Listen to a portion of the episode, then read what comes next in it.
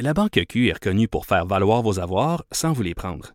Mais quand vous pensez à votre premier compte bancaire, tu sais, dans le temps à l'école, vous faisiez vos dépôts avec vos scènes dans la petite enveloppe.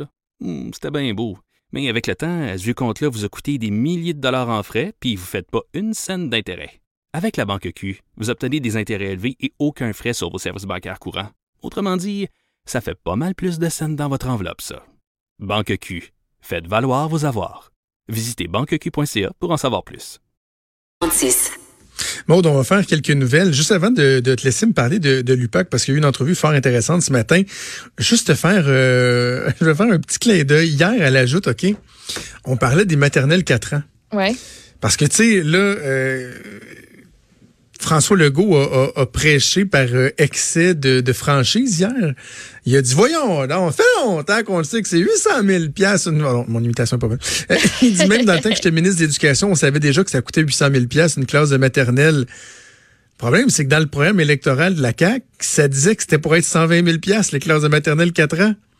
Et là, on apprend que, parce que hier, ils ont dit, finalement, c'est une fourchette entre 200 000 et 2 millions de dollars pour une classe de maternelle 4 ans. Ce qui est complètement ridicule, là. Imagine, tu fais venir un. Je donnais un exemple, tu fais venir un, paysagiste chez vous, là. Vas faire faire, je sais pas moi, le devant, là, tu sais, le, petit trottoir. Puis il dit Fait que mon petit monsieur, ça va vous coûter entre 1000 et 45 000 dollars. C'est peu que tu dises comme, dude. Sois plus précis. Hein, pourrais-tu revoir tes affaires un petit peu? Bref, euh, c'était un peu ridicule, mais surtout, moi, ce que je disais à l'ajout hier, c'est que il y avait eu un reportage la veille de François euh, Cormier sur euh, le coût des, des classes.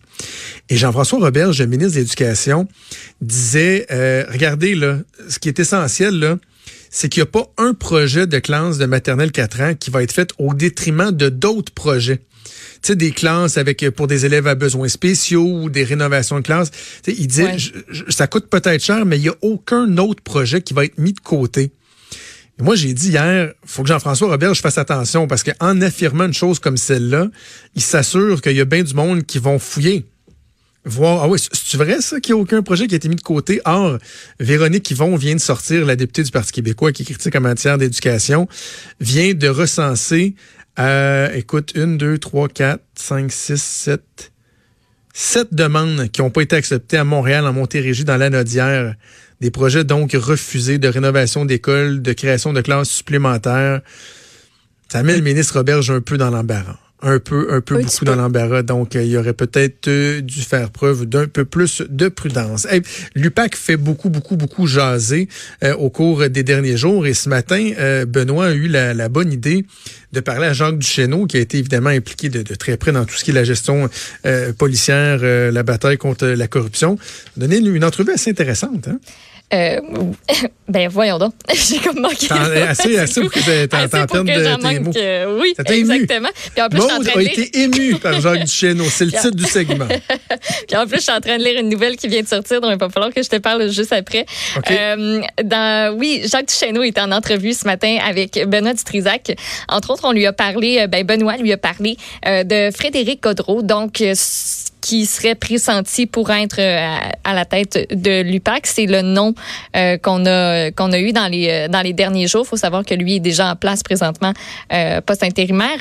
Donc on lui a demandé si c'est qui Frédéric Godreau, puis est-ce que c'est la bonne personne? Il dirige sa, sa, nouvelle unité depuis un an de main de maître. Il a, il a vraiment réussi à bâtir une équipe forte et je pense qu'il est capable de, de nous en mettre plein la vue parce qu'il a les compétences pour le faire. Mais, mais faut, faut transmettre ce, message-là à la population parce qu'on a perdu confiance en l'UPAC.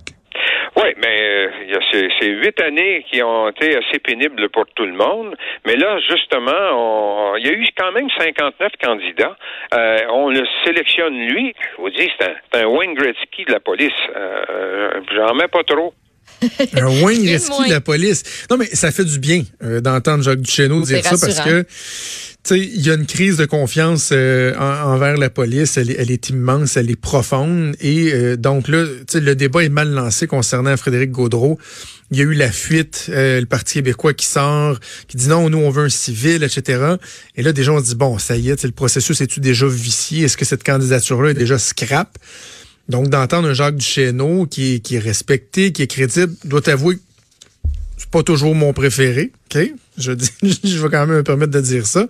Euh, parce que des fois, on a l'impression que partout où il passe, il y a un petit peu de trouble qui, euh, hum, qui arrive. Mais n'empêche que sa connaissance, son honnêteté, sa crédibilité, je pense pas qu'on puisse la remettre en cause. Et de l'entendre, lui, vanter Frédéric Gaudreau, ça, fait quand même du bien. Puis tu parlais aussi du fait, est-ce qu'on devrait mettre un civil ou non à la tête de l'UPAC? C'est une demande, entre autres, de Québec solidaire, du Parti québécois qui avait été, euh, euh qui avait été rapportée. Euh, on lui a posé la question, est-ce que ça changerait vraiment quelque chose? Est-ce que ce serait bénéfique hmm. d'avoir un civil plutôt qu'un policier? C'est un civil qui a été arrêté à la GRC. Alors, euh, je pense qu'on est dans la pensée magique quand on pense que on, va avoir un civil puis tous les problèmes vont être réglés? Non, quand mais... il y a des dérapages dans la police, c'est parce que ce sont des humains qui ont fait des choses euh, qu'ils n'auraient pas dû faire. Et voilà. C'est hein? quand il dit que le gars qui a été arrêté à GRC, euh, qui était comme une espèce d'espion, euh, c'est un civil. C'est sûr que ça remet les choses en perspective. Par contre, moi, s'il y avait eu deux candidats de, de avec les mêmes compétences, à égale compétence, c'est qu'on a fait une espèce de discrimination positive envers un candidat civil pour dire, regarde, on va, on va juste changer le beat un peu. Là. On, va jazzer à patente un peu, là, juste envoyer un autre signal, mettre un civil à la tête de, de, de l'UPAC, étant donné qu'il y a un lien de confiance qui s'est effrité. J'aurais pas été contre. Mais de dire, non, non, s'il y a un groupe, là, puis le groupe de travail, là, c'est des gens de différents ministères, de différents euh, horizons, eux autres disent, la plus compétente, la plus qualifiée, c'est cette personne-là, c'est Frédéric Gaudreau, mais que tu dis, non, j'irai, non, j'irai au deuxième, moi, parce que je veux un civil. Ben, il dit, ouais, mais attends, c'est parce que le deuxième aussi, c'est un policier. Mm-hmm. Ouais, attends, le troisième, troisième aussi, c'est un policier. Là, t'es rendu comme au quatrième ou cinquième ou sixième dans la liste, là, avant de trouver un civil. C'est ça, pas à tout prix, mettons. Ben, c'est ça, jusqu'où tu acceptes que la personne elle soit moins qualifiée, mais que, oh, elle est civile, elle répond à un autre critère qui est important pour toi? Je pense qu'il faut, euh, il faut mettre ça dans la balance. Puis on termine avec un, dernier extrait. Donc Benoît qui euh, lui a demandé si euh, M. Lafrenière, qui était là auparavant, avait un agenda politique. Mais je parle au niveau du gouvernement du Québec, mais on n'a pas fouillé ben ben. Puis je, ne suis pas le seul à l'avoir fait. Vous vous rappelez qu'il y a eu quelques mutineries à l'intérieur du PAC. Mm. Justement, on avait des enquêtes qui n'ont jamais été capables d'aboutir. Mais euh, ça, euh, on verra. Il y a une enquête qui est en cours, mais euh, les preuves sont pas là. Hmm, ben faut, faut comprendre aussi que M. Duchesneau, M. Lafrenière, c'est pas nécessairement invité au même au même party. Donc euh, là-dessus, sur son sur ses impressions sur M.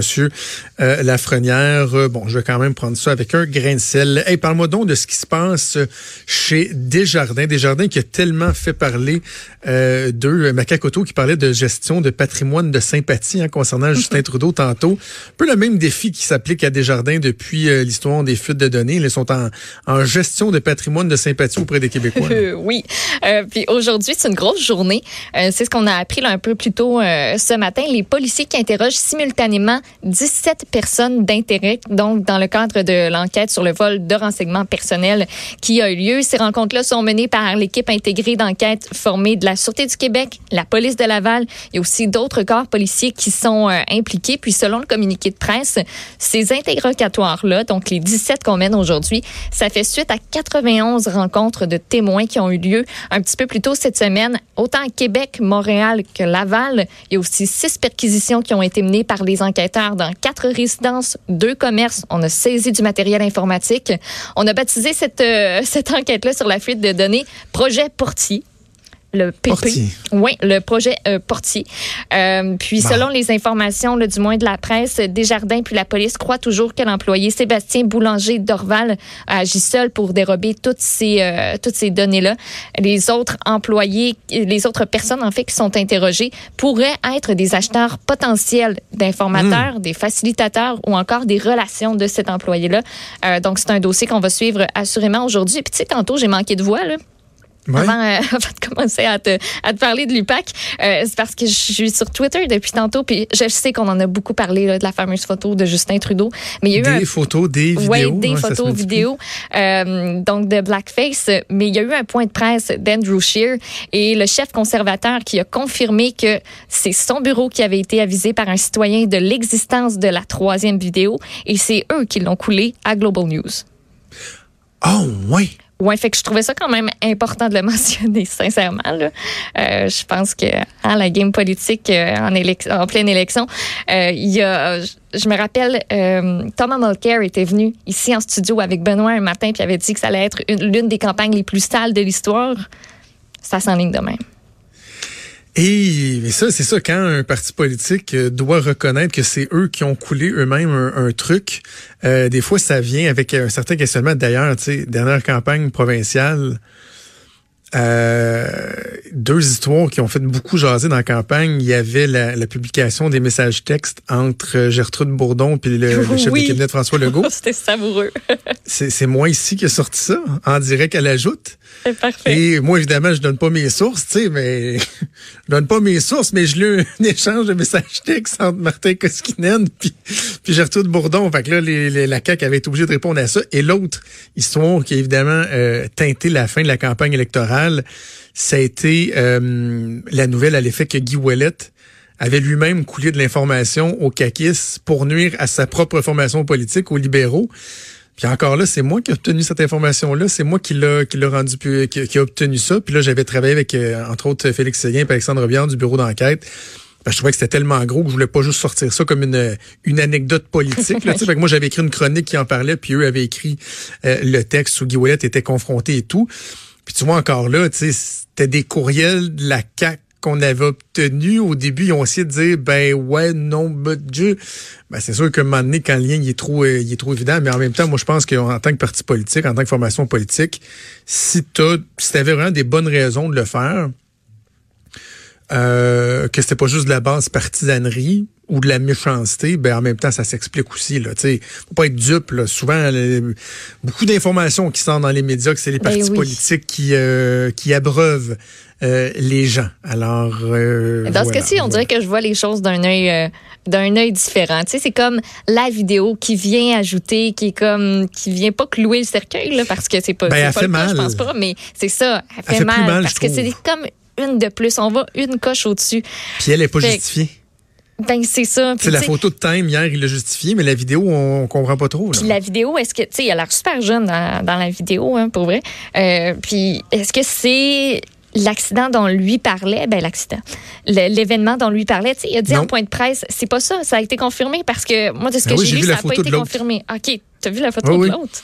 Oh oui, l'autre, j'ai vu une photo de lui qui est sur un stage là avec euh, des pantalons, un veston, puis euh, la Parce face. Parce que tantôt c'était euh, pas, euh, c'était ce que je disais, oui. c'était non, pas. Non, moi j'ai vu les trois, j'ai vu les trois pièces à conviction. Bon, ben parfait, il y en a si on veut.